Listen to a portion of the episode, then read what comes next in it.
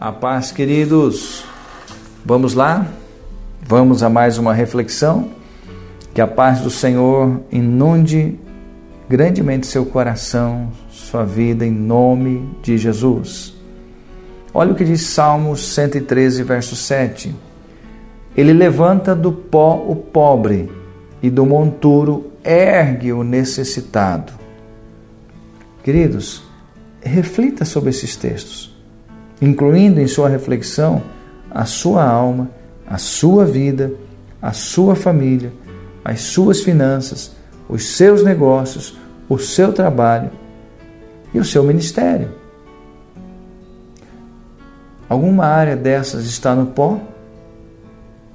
Tenha certeza, Ele te levanta. Alguma dessas áreas está no monturo? Ele te ergue alguma dessas áreas está estéril, ele te cura. Portanto, permita que Deus faça em você o que esse texto está escrito. Permita que Deus te faça assentar entre os príncipes, porque este é o desejo de Deus para a tua vida. Permita que no lugar da esterilidade haja em sua vida o seja alegre mãe de filhos. Posso ouvir um amém?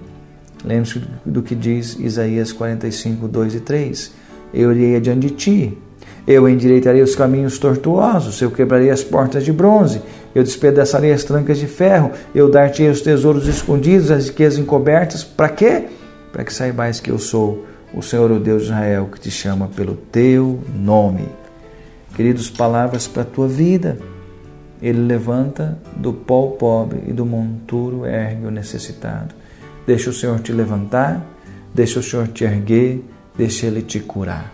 Oremos, Senhor, eu oro nesse momento por cada um que está me ouvindo, Pai.